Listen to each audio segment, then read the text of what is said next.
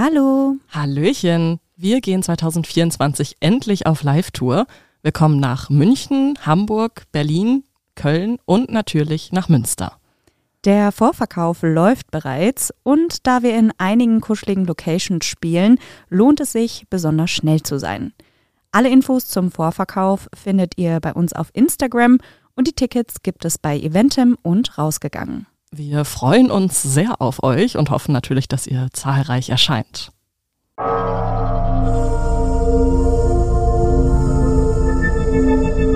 Menschen und Monster. Ein Podcast über wahre Verbrechen und ihre Hintergründe.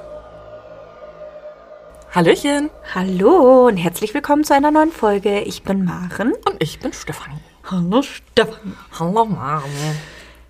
So Stefanie, wir haben ab nächster Woche sehr große und bewegende Nachrichten zu verkünden. Wir wollen euch nur jetzt schon mal mental darauf vorbereiten, dass wir nächste Woche etwas verkünden werden, was vielleicht für manche nicht unbedingt ganz überraschend kommen könnte. Auf jeden Fall wird sich in nächster Zeit bei uns und dem Podcast ein bisschen was verändern. Und deswegen seid schon mal gespannt auf die nächste Woche. Und jetzt rasten alle aus. Alle so, was? Oh mein Gott.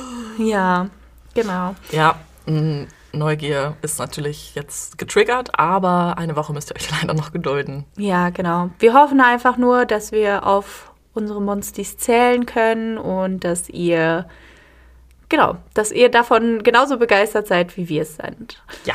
Und jetzt möchte ich gerne wissen, Stefanie, ich, also wirklich, es brennt mir unter den Fingernägeln. Was ist denn heute? Ja, es mal. Flammen, Flammen. Boah, Alter, pass mal auf, dass du dich nicht verbrennst.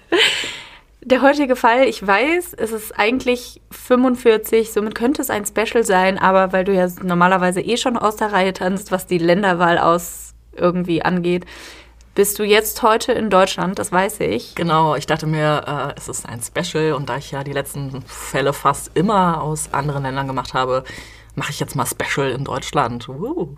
Ja, sehr schön auf jeden Fall. Ich freue mich.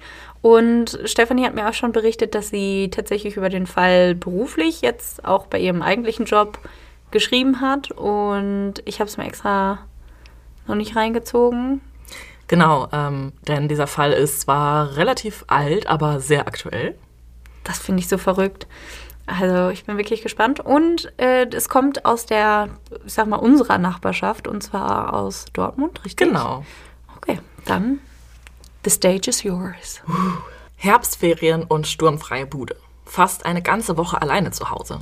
Für die 16-jährige Nicole Denise Schaller klingt es einfach nur großartig. Ihre Eltern Joachim und Sigrid sind mit den beiden jüngeren Geschwistern nach Holland ans Meer gefahren. Nicole ist zum ersten Mal für mehrere Tage auf sich gestellt. Zugegeben, da ist immer noch ihre Oma, die mit im gleichen Haus lebt und die ein Auge auf sie hat. Aber trotzdem, Nicole genießt ihre neu gewonnene Freiheit. Die Woche neigt sich schon dem Ende zu. Morgen ist Freitag. Nicoles Familie wird dann zurückkommen. Sie hat heute noch mit ihnen telefoniert und in ihrer üblichen fröhlichen Art verkündet, dass sie zu diesem Anlass Plätzchen backen will. Auch heute, am Donnerstag, dem 14. Oktober 1993, hat die Gymnasialschülerin noch aufregende Pläne. Gegen Mittag fährt sie mit dem Bus nach Bochum in den Stall. Dort steht ihre Reitbeteiligung, mit der sie einen schönen Nachmittag verbringt. Sie liebt es, sich mit Pferden zu beschäftigen. Anschließend geht die Fahrt weiter nach Herne, wo Nicoles Freund wohnt. Bei ihm bleibt sie einige Stunden, bevor es Zeit wird, sich auf den Heimweg zu machen. Die Busfahrt dauert eine ganze Weile. Um 22.45 Uhr erreicht sie dann endlich ihre Haltestelle. Von dort aus sind es nur wenige hundert Meter bis nach Hause. Doch dort wird sie nie ankommen. Ich glaube, ich kenne den Fall. Ja, kennst du bestimmt. Ich glaube, ich habe den sogar auch schon mal in einem anderen Podcast gehört. Bis dahin war der aber ja noch ungeklärt, ne? Mord und Pod? Ja. Das ist der einzige Podcast, glaube ich, Ja. der sich damit beschäftigt hat, ja. Oh mein Gott, jetzt bin ich voll triggert, weil jetzt, jetzt gibt es eine Lösung dazu und das finde ich krass. Exakt. There you go. Als sie aus dem Bus aussteigt, springt unvermittelt ein Mann auf und verlässt ganz kurz entschlossen ebenfalls das Fahrzeug. Was in den nächsten Minuten passiert, kann nur teilweise rekonstruiert werden. Aber das ist die Version, von der die Ermittler später überzeugt sind. Das ist mir auch schon mal passiert. Also ich bin im Bus gefahren und da war ich auch noch so, was, 15, 16, 17. also lange Jahre schon her. Äh, und da ist dann auch tatsächlich einer ausgestiegen mit mir. Ich habe da aber gar nicht drauf geachtet. Und der hat mich dann angesprochen, der meinte, er musste schon vor zehn Haltestellen raus, aber ist nein. extra Weg noch weitergefahren. und hat mich dann halt nach meiner Nummer gefragt. Okay, also das, war ist ja süß, wenigstens das war noch süß, cute, ja. Das, was ähm, jetzt passiert, ist leider alles andere. als cute. Als süß. Ja. Das ist leider Aber ähm, ich fand das trotzdem extrem creepy, muss ich ehrlich gestehen. Erstens, weil ich dann dachte, okay, er weiß jetzt, wo ich aussteige. Muss jetzt ja nicht zwangsläufig meine, meine Mhm. Adresse sein, also nicht da, wo ich wirklich wohne. Vielleicht fahre ich auch woanders hin, aber trotzdem, das fand ich so unangenehm, dass mich im Bus niemand anspricht, Ja, aber dass der ja, dann halt ja. auch so lange weiterfährt. Und der wohnt halt am komplett anderen Ende oder hat am komplett anderen Ende des Vororts da gewohnt. Und das sind halt wirklich irgendwie, keine Ahnung, acht oder zehn Stationen. Aber es ist auch sehr mutig von ihm. Voll, War er denn süß? bis er war nett. Und äh, also ich habe ihm dann auch meine Nummer gegeben, weil ich bin immer so ein Fan davon, jemandem eine Chance zu geben, Mhm. weil vor allem weißt du ja, also ich finde das halt sehr mutig, wie du Ja. schon gesagt hast. Und schon alleine deswegen, und weil ich halt Single war, wollte ich halt nicht Nein sagen. Und dann habe ich halt Ja gesagt, okay, wir können uns einfach mal treffen oder so, Ja. aber bitte fahr mir nicht hinterher. Habt ihr Danke. euch schon lange getroffen? Ja, aber dann waren wir nur Freunde. Okay. Nicole hört Musik mit ihrem Walkman, deshalb bekommt sie vermutlich gar nicht mit, dass ihr jemand folgt. Der Mann nähert sich ihr von hinten. Dann greift er sie an. Was genau seine Absicht ist, ist nicht klar. Es ist nicht das erste Mal, dass er eine Frau hinterrücks angreift. Doch dieses Mal wird die Situation eskalieren. Die Polizei geht später davon aus, dass der Täter Nicole vergewaltigen will. Doch sie wehrt sich, schreit vielleicht sogar. Es wird heftig gerangelt, bis der Mann die 16-Jährige zu Boden bringen kann.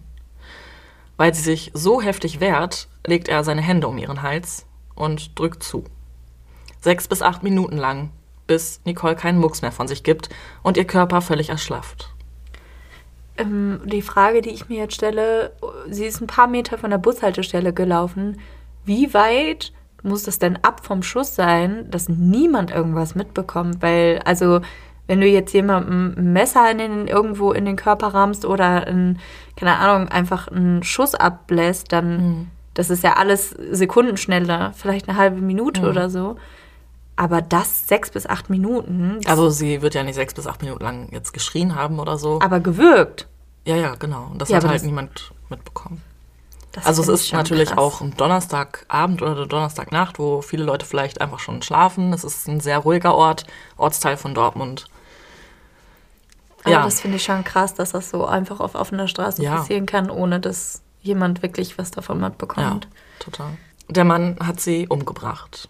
Anschließend zieht er ihre Hose und ihren Slip herunter und schiebt ihren Pullover hoch. Möglicherweise befriedigt er sich noch neben der Leiche. Dann zerrt er sie in ein nahegelegenes Gebüsch vor einer Grundschule und lässt sie zurück. Und dort findet am nächsten Morgen um 8 Uhr eine Reinigungskraft den leblosen und entblößten Körper von Nicole. Sie informiert sofort den Hausmeister, der die Polizei ruft. Währenddessen kommt die Müllabfuhr vorbei und bekommt etwas von dem Tumult mit. Dennoch leeren die Entsorger nur wenige Meter entfernt seelenruhig die Mülltonnen. Einer von ihnen stupst sogar mit seinem Fuß gegen die Leiche. Er will sicher gehen, dass es sich nicht nur um eine Puppe handelt. Was? Yep. Oh mein Gott, okay. Dass es sich um einen Tatort handelt und er Spuren verunreinigen könnte, daran denkt er gar nicht. Die Polizei trifft wenig später ein und sperrt den Tatort ab. Sie sprechen mit den Zeugen, den Anwohnern, machen Fotos und sichern Spuren. Doch das ist das erste Problem. Es hat fast die ganze Nacht stark geregnet. Fast alle Spuren an der Leiche sind dadurch abgewaschen worden. Trotzdem werden mit Klebefolien alle Spuren gesichert, die übrig geblieben sind. Nicoles Leiche kommt in die Rechtsmedizin in Dortmund und wird obduziert. Schnell ist klar, dass sie durch starke Gewalt gegen den Hals gestorben ist. Sie hat Würgemale am Hals und ihr Zungenbein ist gebrochen, ein eindeutiger Hinweis auf Erwürgen. Die Polizisten finden schnell heraus, dass es sich bei der Toten um Nicole Denise Schaller handelt. Von der Großmutter erfahren sie, dass die Eltern noch im Urlaub sind und heute erst zurückkommen wollen. Also muss einer der Ermittler das Telefon in die Hand nehmen und Joachim und Sigrid Schaller auf diesem Weg die unfassbare Nachricht überbringen. Die Ermittler rekonstruieren den letzten Tag von Nicole. Insbesondere interessiert sie der Heimweg von ihrem Freund. Der Busfahrer und einige Fahrgäste können ausfindig gemacht werden. Sie berichten von dem Mann, der kurz entschlossen nach Nicole ausgestiegen ist. Es wird sogar ein Phantombild erstellt, auf dem ein junger Mann mit Locken zu sehen ist. Die Zeugen sagen aus, dass der mögliche Täter etwa 25 bis 30 Jahre alt ist und mit geschätzten 1,70 Meter recht klein.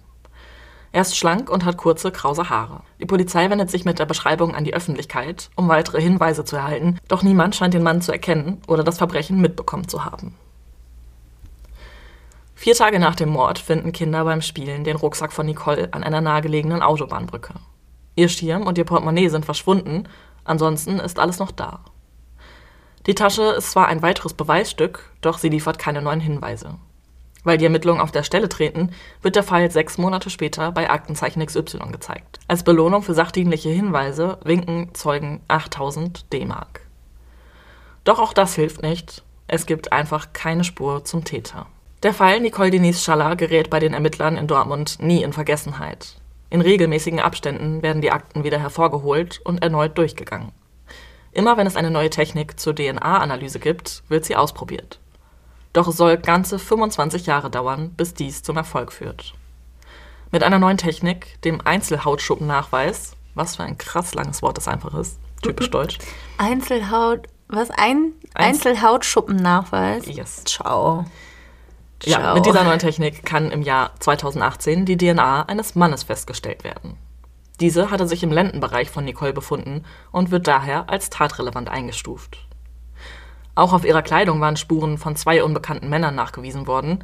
Da sie jedoch in einem Bereich waren, in dem DNA sich schnell übertragen kann, hatten sie für die Ermittler keine Aussagekraft. Die zugehörigen Personen konnten zudem nicht identifiziert werden. Doch mit der Spur auf Nicoles Körper verhält es sich anders.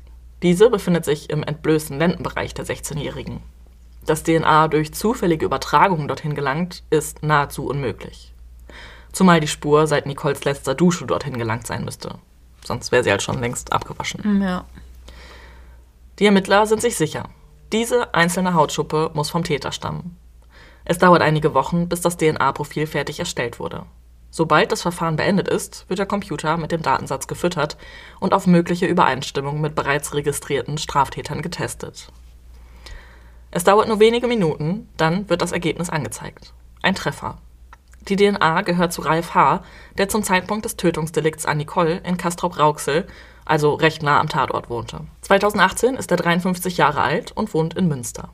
Oh, no, no, no, no. Yes. Und es gibt einen Grund, dass er in der Datenbank zu finden ist. Ralf H. ist erst seit einigen Jahren wieder auf freiem Fuß. Bis 2011 war er noch in Sicherungsverwahrung. Er wurde wegen mehrerer Delikte verurteilt, bei denen er Frauen von hinten oder aus dem Gebüsch heraus angegriffen hatte. Es ist jedoch nie deutlich geworden, was sein eigentliches Ziel war, da immer plötzlich Zeugen auftauchten und er von seinem Opfer abließ. Klingt irgendwie nach nicht so ganz geplanter, aber sehr gewollter Tat. Auf jeden Fall, ja. Nur halt, warum ist nicht so ganz klar. Also, Ja. man kann es sich denken, aber es hat sich halt nie irgendwie gezeigt. Das klingt für mich nach einem sehr dummen Mann.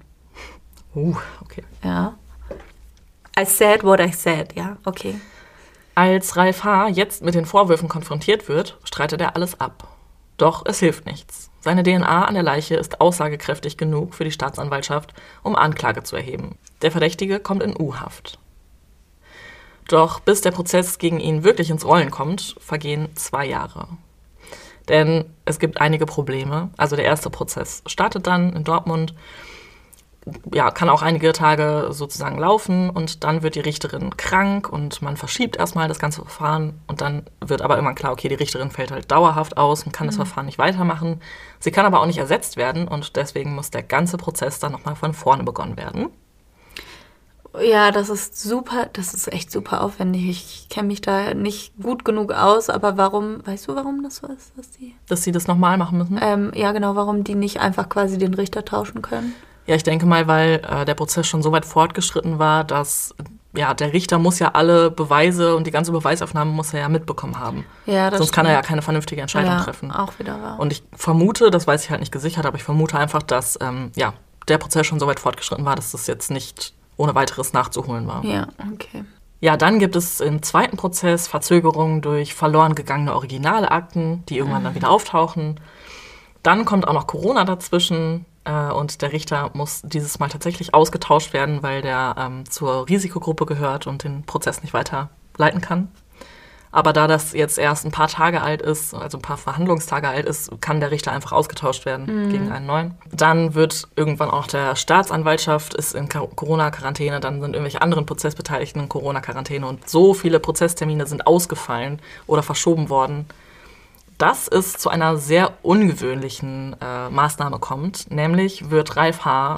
nach zwei Jahren U-Haft aus der U-Haft entlassen. Muss entlassen werden, das hat das Oberlandesgericht Hamm entsch entschieden, weil er so lange in U-Haft saß und normalerweise kannst du ja einen Verdächtigen sechs Monate in U-Haft ähm, haben und dann musst du Anklage erheben. Anklage gegen ihn war ja jetzt erhoben, aber weil sich alles so lange hingezogen hat, ist es halt quasi nicht mehr ähm, verhältnismäßig und da man keine Fluchtgefahr bei ihm gesehen hat, warum auch immer, weil eigentlich besteht ja bei jedem Verdächtigen oder Angeklagten Fluchtgefahr. Ja, vor allem, wenn es darum geht, dass hier ein, ein Mordfall Ja. Verhandelt wird. Da geht es jetzt nicht nur um ein geklautes Kaugummi, Ja, ja. sondern halt um ein Menschenleben, was ausgelöscht wurde. Ja, auf jeden Fall ähm, entscheidet das Oberlandesgericht Hamm es so, dass Ralf H. auf freiem Fuß ist und er wird ab da 24 Stunden am Tag von der Polizei überwacht. Ja, okay. Also wäre jetzt auch schwierig für ihn wahrscheinlich zu flüchten, aber Ja. anscheinend hat er das auch gar nicht vor. Er verbringt seine Freizeit in seinem Schrebergarten. Ja, Boah, das ist natürlich auch schon, also ich glaube, das ist schon, Stra also nicht Strafe genug, sondern aber das ist für die Situation, kann ich gut verstehen, dass man ihn dann entlassen hat. Natürlich muss man da sich auch an die Regeln und an die Gesetze halten, aber wenigstens wurde er dann überwacht. ja, auf und jeden ich, Fall. Und ich glaube, dass das, du, wenn du weißt, dass alles, was du machst, jeder Fitzel, den du einatmest und jede Handbewegung, die du machst, von irgendwem quasi mit überwacht wird, stelle ich mir das auch schon sehr anstrengend vor. Buhu. Zum, ja, zum Glück. Ja, okay, und dieser Prozess ist halt ein sehr krasses Verfahren, weil alle Beteiligten von vornherein wissen, entweder wird Ralf H. wegen Mordes angeklagt oder verurteilt oder er kommt als freier Mann quasi davon. Weil selbst wenn er wegen, also wenn jetzt kein Mordmerkmal nachgewiesen werden könnte, aber der Richter trotzdem sagt, okay, sie haben die äh, 16-Jährige umgebracht Es und er wegen verjährt. Totschlags ver äh, verurteilt worden wäre, dann wäre es verjährt. Krass. Dann hätte er dafür keine Strafe bekommen, ja. Wow, okay. Genau, Ja. also Ralf H. ist anscheinend auch ein sehr schwieriger Charakter. Er kommt zum Beispiel äh, ja, in den Prozess rein am ersten Tag äh, und hat irgendwie so eine Maske mit einem traurigen Smiley auf, also halt eine Corona-Maske, ne? Aber Ernsthaft? mit so einem traurigen Smiley, ja. Und die Eltern von Nicole Denise Schaller sind halt an jedem Prozesstag dabei und müssen sich quasi von ihm so verhöhnen lassen dadurch. Dann wurde äh, der Richter ja ausgetauscht und dann kommt er am zweiten Prozesstag rein, also Ralf H. mit einer Mappe vor dem Gesicht, äh, wo drauf steht, also hat er selber drauf geschrieben, wo ist mein Hinrichter hin? Nein. Also äh, ruft dann noch, wo ist dieser Rufmörder? Also hat auf Was? jeden Fall ein sehr seltsames Verhalten an den Tag gelegt im Gericht. Ja, offensichtlich sieht er sich in dieser Situation als Opfer. Ja. Ganz klar. Was ist das denn für ein Eselskind? Als die Staatsanwältin ihn dann darauf hinweist, dass sie ihn jetzt wegen dieser Beleidigung quasi anklagen könnte, beruhigt er Ja. sich dann und hört auf, halt irgendwelche Sachen zu sagen, aber er benimmt sich auf jeden Fall daneben. Ja, und ich meine, äh, selbst wenn er nichts ausruft, weil er da irgendwie gemaßregelt wurde, ich finde die, die Tatsache alleine, dass er auch schon alleine durch Mimik, Gestik und alles Mögliche das Opfer und deren Angehörige so verhöhnen kann und sich im Prinzip gefühlt als Opfer ja auch darstellt und sich auch eher im Recht sieht, dass das in Ordnung ist, was er da tut, finde ich sehr, sehr schwierig. Ja, er sagt halt weiterhin, dass er nichts damit zu tun hat. Und sein Anwalt sagt zum Beispiel, also benutzt halt diese Freilassung aus der Untersuchungshaft als Argument dafür, dass er ja nicht schuldig sein kann, weil ähm, die das ja nicht machen würden, wenn sie jetzt wirklich ernsthaft glauben würden, dass er es ist. Wow, das, das das ist ist- halt eine typische Verteidigeraussage, es ist halt einfach Quatsch. Das ist auch mal wieder sehr fadenscheinig. Also Auf jeden Fall, ja. Was dann halt auch krass ist, ist, äh, dadurch, dass Ralf H. ja nicht in U-Haft ist, kann er in den Prozesspausen sich ja auch frei bewegen, wie er will. Und es kommt dann an einem Tag dazu, dass ähm, Ralf H. und Joachim Schaller, also der Vater des Opfers, vor dem Prozesssaal aufeinandertreffen. Oh nein. Ja, also ich weiß auch nicht, wieso das passiert ist. Wahrscheinlich war irgendjemand da unachtsam. Ich denke mal, dass ähm, das eigentlich nicht passieren sollte. Ja. Und äh, ja, Joachim Schaller ja, geht halt auf ihn los. ich ja, hoffe, er hat ihm eine geschallert. ja, auf jeden Fall hat er, gab es eine sehr krasse Rangelei und äh, er hat ihn auf irgendwie, irgendwie angegriffen, beleidigt, wie auch immer, bis halt der Verteidiger dazwischen gegangen ist. Und Ralf H. hat danach sehr großzügig gesagt, dass er auf eine Anzeige wegen Körperverletzung verzichtet. Boah, ich möchte, ich möchte ihm jetzt eine schallern. Zu Ohne. Scheiß. Ja, die Zeugenbefragung geht dann weiter und es wird zum Beispiel eine Frau angehört, die er nach seiner Haftentlassung 2011 auf einer Ü40-Party kennengelernt hat. Die Frau ist so sowas wie eine lockere Bekannte, also man hat sich auch mal im Bett getroffen. Und sie sagt aus, dass Ralf H. auf Sadomaso und Bondage steht, ähm, irgendwie insbesondere auf Fesseln, aber er hat jetzt zum Beispiel nie gezeigt, dass er jetzt auf Würgen oder so besonders steht. Also das nur als Information am Rande. Man konnte ihm jetzt nicht irgendwie nachweisen, dass er ähm, Der Ja. typische Bürger gen- ist. Ja, aber das muss ja auch nicht mal unbedingt irgendeinen sexuellen Anreiz für ihn haben Nee, oder genau. irgendeinen anderen Anreiz. Das war wahrscheinlich einfach nur in dem Moment, sie ruhig zu stellen. ja, genau, einfach um Ja. sie, sie, mm, ja, tot zu machen. Ja. Ähm, es wird auch der psychiatrische Gutachter gehört, der ein ja, Gutachten von Ralf H. erstellen sollte, wollte. Der ähm, Angeklagte hat ja aber das Recht, quasi da nicht mitzuwirken. Also das ist ja eine freiwillige Exploration, das kann ja ihm quasi zugutekommen, aber er muss nicht mitmachen und das hat Ralf H. auch nicht getan. Wahrscheinlich, weil er genau weiß, wenn er sich da reinbegeben würde, dass das für ihn negativ ausgelegt werden kann. Ja, mag sein. Ähm, der Gutachter sagt jetzt also, es gibt zumindest keinen Hinweis auf eine psychische Störung, wie er das so beurteilen kann von außen, aber ja, kann halt da jetzt auch nicht tiefergehende Erkenntnisse liefern.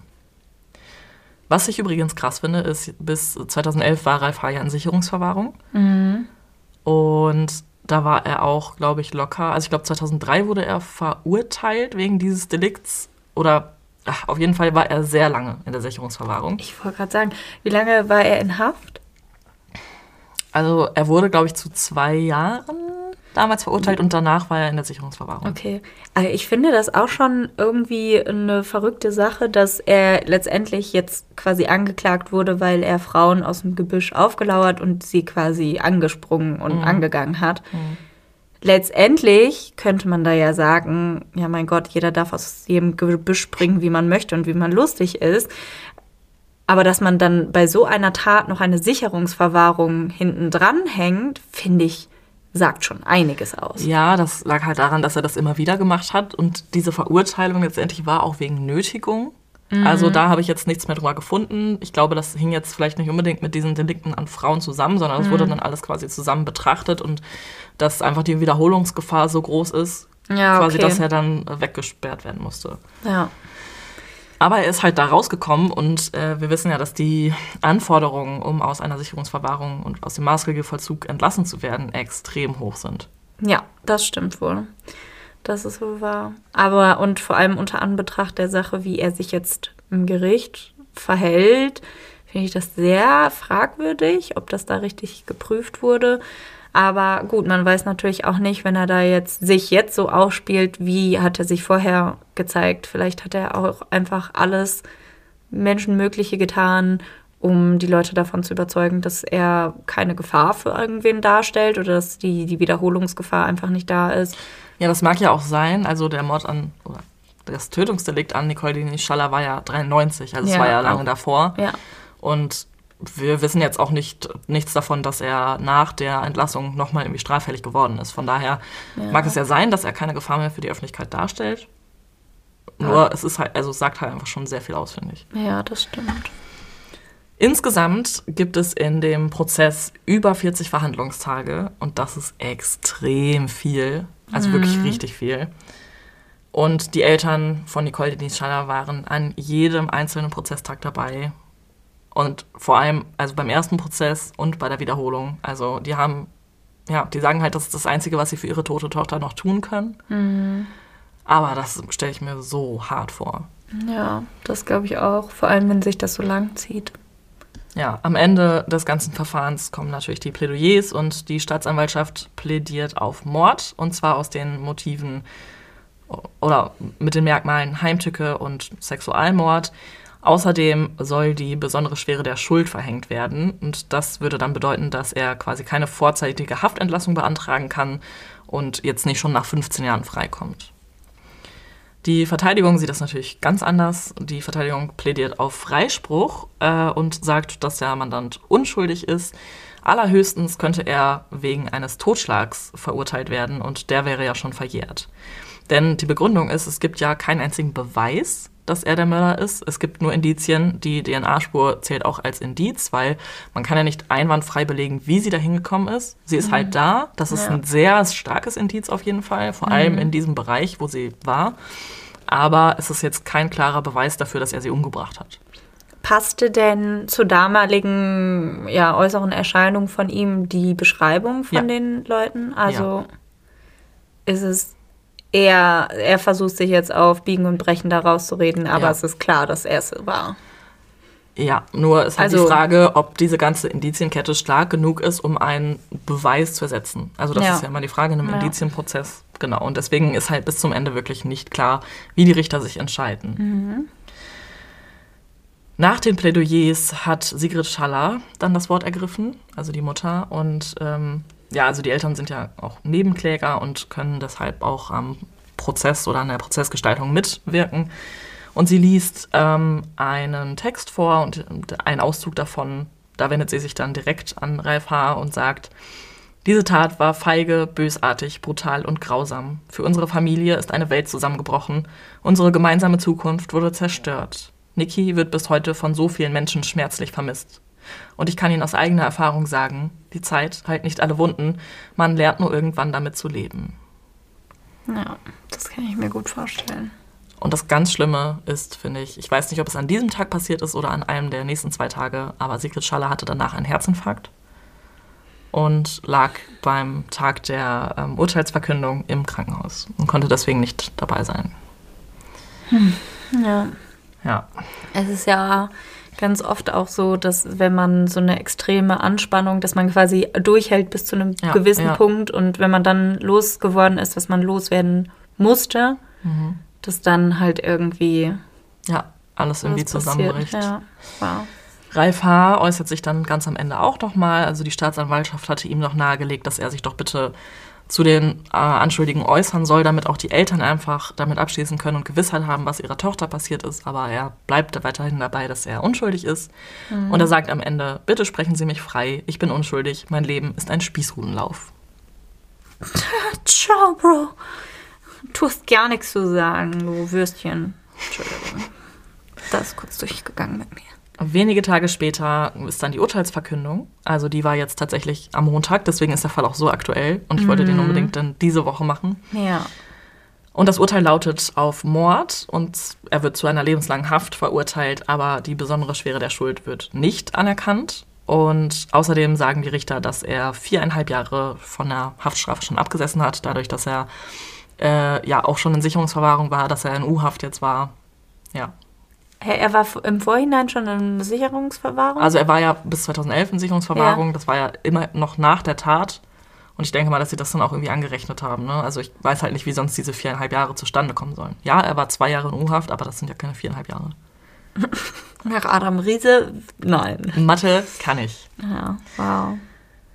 Der Vater Joachim Schaller ist dann auch bei der Urteilsverkündung dabei und ja, als er das hört, hält er oder hält er seine Hände zum Gebet gefaltet und den Kopf gesenkt und sitzt minutenlang so da. Und für ihn muss es halt auch eine unfassbare Erleichterung sein, dass mhm. äh, Ralf H. jetzt wegen Mordes an seiner Tochter verurteilt wurde. Aber das Ding ist, äh, das Urteil ist ja noch nicht rechtskräftig. Es ist jetzt immer noch, ich glaube, ein Monat oder ich weiß nicht genau, wie lange man Zeit hat, aber ich meine, es ist ein Monat, um Revision einzulegen. Und der mhm. Verteidiger hat auch sofort nach dem Urteil angekündigt, dass er in Revision gehen wird und dass sich da sicherlich irgendwelche Rechtsfehler finden werden, die das Urteil dann quasi aufheben würden. Dann müsste halt alles nochmal geprüft werden und so weiter und so fort. Es wird davon ausgegangen, dass sich das Ganze noch ein bis zwei Jahre hinziehen wird, bis äh, ja, er rechtskräftig verurteilt ist und bis dahin ist Ralf H. noch auf freiem Fuß. Yep. Wie bitte? Was? Ja, Weil wurde- er ja schon in U-Haft saß. Genau, es wurde ja ein, ähm, also es wurde ein Haftantrag, äh, ein Haftbefehl beantragt, der für den Fall der Verurteilung halt greift. Aber dem wurde nicht stattgegeben, weil ja es noch nicht rechtskräftig ist und weil er so lange in U-Haft saß und ja, bis es nicht entschieden ist, wird er nicht wieder ins Gefängnis kommen. Ich habe richtig Gänsehaut. Ähm, ich finde, das ist irgendwie so ein Triumph für die Familie auf der einen Seite und ein Schlag in die Magengrube auf der anderen. Und ich will mir gar nicht vorstellen müssen, was das mit dieser Familie anrichtet, vor allem weil sie jetzt ja auch wissen, dass sie im Prinzip potenziell nochmal durch genau die ganze Tortur und durch den ganzen Prozess nochmal durchgehen müssen. Also sie müssen jetzt nicht nochmal durch alles durchgehen, wenn es nur die Revision ist. Das wäre ja bei einer Berufung, wo quasi Ja. der ganze Prozess neu verhandelt werden müsste. Ähm, ja, aber zumindest wissen sie, dass es noch nicht vorbei ist und dass es noch dauert und dass jetzt so lange ein verurteilter Mörder auf freiem Fuß rumläuft. Das finde ich Ja. mega krass. wird er denn Das trotzdem... habe ich noch nie gehört, dass Nee, das ich auch nicht. Wird er denn dennoch von der Polizei auch überwacht jetzt in der ganzen Zeit? Da gehe ich mal ganz stark von aus. Also sobald ja Fluchtgefahr bestehen würde, wäre das ja ein Grund, den Haftantrag zu erneuern, also zu Haftbefehl auszustellen. Also das Ja. wäre halt wirklich sofort der Grund, egal was er vorher Ah, gemacht okay. hat, er würde dann sofort verhaftet werden. Ich verstehe halt auch nicht, wieso hier gesagt wird, dass keine Fluchtgefahr besteht. Ich meine, klar, er mag ja nicht flüchten, aber das ist bei ganz vielen anderen Verfahren ja auch so, dass sie zwar Verbindung dann oft ins Ausland haben und deswegen sich absetzen könnten. Das ist ja oft das Argument von Richtern dann, dass der Haftbefehl sofort ausgeführt wird. Aber ich habe es noch nie gehört, dass bei einem verurteilten Verbrecher keine Fluchtgefahr besteht und dass er nicht ins Gefängnis muss, auch wenn das Urteil noch nicht rechtskräftig ist. Das habe ich einfach noch nicht gehört und das hat mein, mein Mind geblown. Wie sagt man? Das hat meinen Kopf gefickt. Ja, Auf gut Deutsch. Ah, das ist ein gutes Deutsch auf jeden Fall. Ja. Ähm, ja, Wahnsinn. Also ich kenne mich da jetzt auf der juristischen Seite nicht gut genug aus. Ähm, muss ich, glaube ich, auch nicht, um zu wissen, warum das jetzt so ist. Alles, was ich weiß oder was ich fühle, ist, dass es unfair ist, Ja. dass er jetzt frei ist, solange es nicht rechtskräftig ist. Ähm, Ja, und wie gesagt, also es müsste ja dann in jedem Fall so sein. Ein Urteil ist ja selten, also ist ja nie nach der Urteilsverkündung rechtskräftig eigentlich. Du kannst ja, Ja. immer Revision einlegen.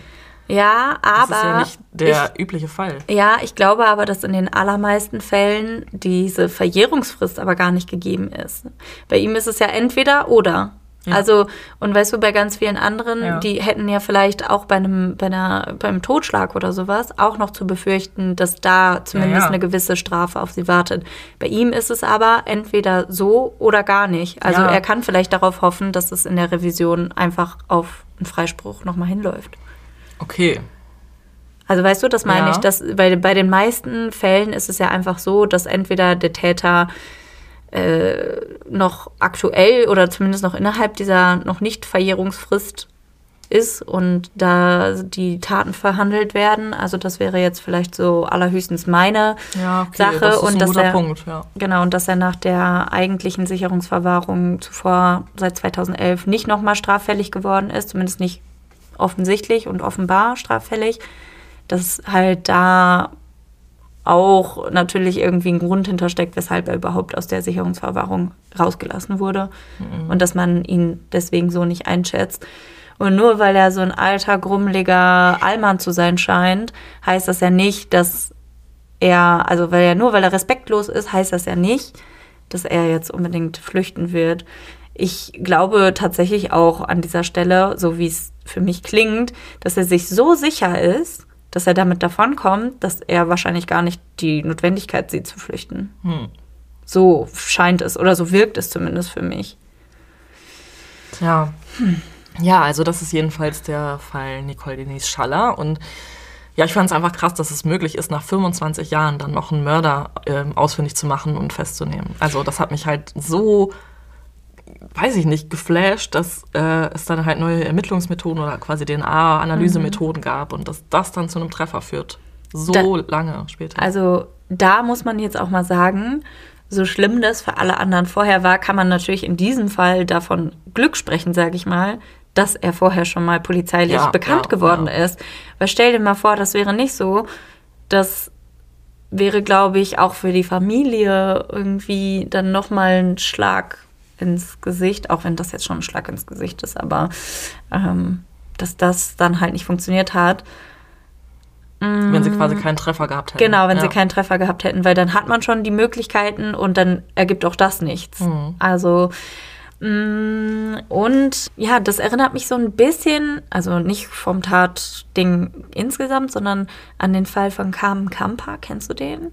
Der wurde Das auch ist nach die am Bahnsteig da? ja, genau. Die wurde ja auch nach ewigen Jahren, Ja. also der Fall wurde nach ewigen Jahren wieder aufgerollt und dann geklärt. Und das finde ich immer wieder faszinierend, wenn es so Fälle gibt, die wirklich äh, vor jeglicher Technik irgendwie stattgefunden haben und jetzt mit den ganzen neuen Technologien einfach gelöst werden können. Ja. Wahnsinn. Also da muss man mal äh, den Hut vor der Menschheit ziehen, dass sie äh, sich und vor allem vor den ganzen technisch begabten, biologieversierten Experten, die richtig krasse Arbeit leisten. Und da ja, und man muss natürlich auch sagen, dass die Polizei natürlich da auch gute Arbeit geleistet hat, dass sie immer wieder nachgefragt haben und immer wieder neue Ansätze ausprobiert haben. Ja, definitiv. Weißt du, was mich, also weißt du irgendwas dazu, ob in dem ersten oder das halt bei dem Fall generell diese Müllabfuhrmänner, die die Leiche angestupst haben, haben die irgendwas dafür bekommen, dass sie die, da potenziell den Tatort verunreinigt haben und einfach eine Leiche mit dem Fuß angestupst haben? Nee, also soweit ich weiß, haben die dafür nichts bekommen. Ich wüsste jetzt auch nicht, dass das unbedingt eine Straftat ist. Wenn man es vielleicht mutwillig und böswillig macht, dann ist es vielleicht ähm, Behinderung der Justiz. Keine Ahnung. Auf jeden Fall weiß ich, dass der Müllmann, der sie angestupst hat, als Zeuge vor Gericht ausgesagt hat. Das ist also, Also ich könnte mir vorstellen, dass der Richter oder die Richterin dann zu ihm gesagt hat, ob er nicht einen Sockenschuss hat, das zu machen. Sockenschuss. Aber ich glaube halt nicht, dass der irgendwas jetzt deswegen bekommen hat. Ja. Also ich würde nicht mal auf die Idee kommen, wenn ich denke, dass das eine Puppe ist, mit Ja. dem Fuß dagegen zu stuppen. Nein. Also, hä? Ja, äh, Wahnsinn. Ich kannte den Fall, wie gesagt, schon über Mord im Pott. Und dass das jetzt so ein Ergebnis ist, quasi, finde ich, finde ich krass. Finde ich, ciao, einfach ciao, da bin ich raus. Das Ja, finde ich war halt auch einfach. überwältigend. Ich war halt einfach mega gespannt, weil ich wusste halt, dass am Montag jetzt dieses Urteil fällt und ich mich ja jetzt im Vorfeld schon sehr mit dem Fall beschäftigt habe. Und ich denke, also ich bin mir sicher, dass Ralf H. der Täter ist. Aber trotzdem muss er ja nun mal auch rechtskräftig irgendwie verurteilt werden. Also es muss ja klar sein, also klar genug sein, dass er sie umgebracht hat. Und ich war mir nicht sicher, ob die Richter ihn jetzt wegen Mordes verurteilen. Also ich habe es natürlich gehofft, aber ich war mir nicht sicher. Ich glaube und hoffe, dass er noch auch bei der Revision, also dass da nochmal das gleiche Urteil bekräftigt werden kann. Ja. Einfach weil die, die Wahrscheinlichkeit, dass seine Hautschuppe durch magische Sachen aus dem Bus in ihre Lendengegend kommt und dadurch, dass er halt ja auch einfach eins zu eins zur damaligen Zeit auf das ja, Phantombild passt, also das sind schon für mich sehr krass ausschlaggebende Sachen und die Tatsache, dass das, was er mit ihr gemacht hat, im Prinzip danach auch mehrfach noch passiert ist und dass er wegen genau solcher Sachen mit verurteilt wurde. Ja. Also, sorry, aber was ist er für ein Clown, wenn er meint, dass er da jetzt rauskommt? Aber ja, gut, ne, das ist natürlich in, bei solchen Sachen ist eine Verurteilung zwischen Mord und Totschlag natürlich so ein schmaler Grad. Ja, weil ähm, ich habe mich halt gefragt, also ich hatte gedacht, dass es halt auch vielleicht Totschlag sein könnte.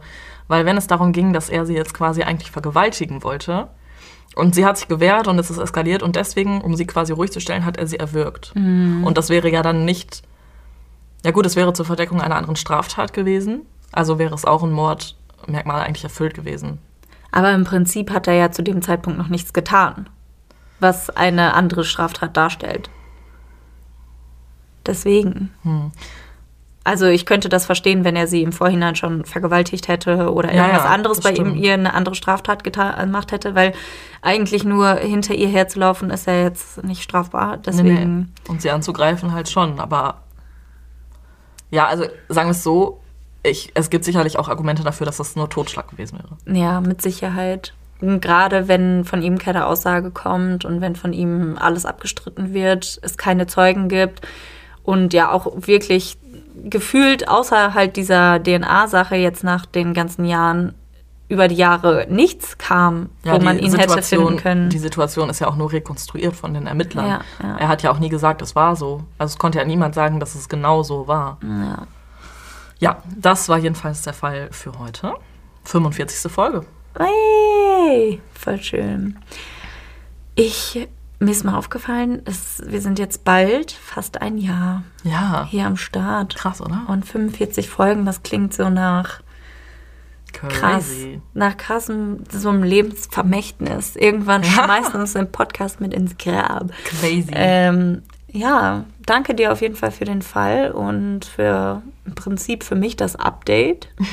Ich konnte mich auch nicht mehr an den ganzen Fall erinnern. Ich kann mich nur daran erinnern, dass äh, die Folgen bei Mod und Pod insgesamt ja eher, eher relativ kurz sind, immer so zwischen 20, maximal 30 Minuten. Und ja, also ich bin mal gespannt, ob da jetzt in den nächsten Jahren noch äh, mehr Fälle hier aus der Umgebung gelöst werden können, einfach aufgrund der technologischen ja, Innovationen. Und sobald es ein Update von dem Fall gibt bezüglich der Revision, wird Stefanie uns hoffentlich updaten. Aber natürlich. So sieht's aus. So, Maren, um die ganze Nummer jetzt hier mal ein bisschen aufzulockern, hast du einen Witz für uns? Oder vielleicht sogar zwei. Ciao, ich habe so viele Witze. Ciao, wie viele? Ciao, ich habe so viele Witze. Wirklich, ich habe wirklich viele Witze gefunden, die meinem Mo- Humor entsprechen. Ja. Und es sind aber jetzt erstmal welche, die ich selber gefunden habe. Sie haben, sie haben mich quasi gefunden. So. Witz Nummer eins wäre: Eine ältere Dame zu anderen. Mein erstes Mal war mit 18. Die andere so: Mein erstes Mal war mit nur einem. Oh! Also, das könnte man auf jeden Fall falsch verstehen. Und dann äh, vielleicht noch einen kleinen Crime-related Witz. Warum hat sich der Bankräuber kurz bevor er die Bank überfallen hat, gebadet? Warum? Er wollte das Ding sauber durchziehen. ja, das war's. Ähm, ich bin jetzt auch nicht so der krasse Witze-Erzähler. Okay, ich, ich muss jetzt aber auch noch mal kurz einen loswerden. Den habe ich dir schon erzählt, aber ich fand den so witzig. Ach ja, ja. Wie nennt man einen Vogel, der plattgefahren wird? Piepmatsch. Ja, stimmt. Die Antwort hatte ich schon wieder vergessen. Oh, ein Ein Piepmatsch. Piepmatsch. Ja, äh, kam der von einem unserer Zuhörer? Nein, Von den Monsters? der kommt von TikTok. Wow. Von diesem TikTok. Typen mit der Brille. Sehr schön. Dann würde ich sagen, bleibt gespannt auf die nächste Woche. Und wenn ihr außerdem für diese Woche noch mehr True Crime Nachschub braucht, dann könnt ihr auch gerne bei unserem zweiten Podcast Kaltblütig ähm, reinhören. Der ist bei Podimo verfügbar. Da könnt ihr, wenn ihr von uns noch keine Folge gehört habt, gerne auch eine umsonst hören. Ansonsten ist der Podcast exklusiv und ihr könnt mit unserem Link ein 30 Tage kostenloses Abo quasi einmal abschließen. Das könnt ihr auch dann noch direkt kündigen. Also da gibt es keine irgendwelchen Verträge oder so. Ihr kauft keine Waschmaschine. Leider, ich könnte eine gebrauchen. Naja, das will, vielleicht sollte Podimo da mal drüber nachdenken, ob man vielleicht in dem einen oder anderen Abo noch eine Waschmaschine mitbekommt. Auf jeden Fall haben wir da heute über einen Fall gesprochen, der sich auch in Amerika abgespielt hat. Ja, und der sehr mysteriös ist. Sehr merkwürdig, sehr bizarr und sehr ungeklärt. Und mich würden dazu auf jeden Fall auch eure Meinungen interessieren. Und wenn ihr da dran bleibt, dann könnt ihr herausfinden, was Stefanie bis heute nicht wusste. Und zwar, dass ich einmal vermisst gemeldet wurde. Das ist so eine kranke Story, wirklich. Also ohne Spaß. Und- Alter, ich kann nicht mehr. Ich bin das- jetzt noch geschockt. Und dass mein damaliger Freund äh, bei der Polizei befragt wurde, ob er mich umgebracht hat und, ähn und ähnliches. Also wenn ihr Bock auf so eine Story habt, passend zu unserem chaotischen Chaosleben, dann hört doch gerne bei Podimo rein. Und Ansonsten würde ich sagen, hören wir uns nächste Woche wieder. absolut, macht's gut, bis zum nächsten Mal. Ciao. Hallo. Hallöchen. Wir gehen 2024 endlich auf Live-Tour. Wir kommen nach München, Hamburg, Berlin, Köln und natürlich nach Münster.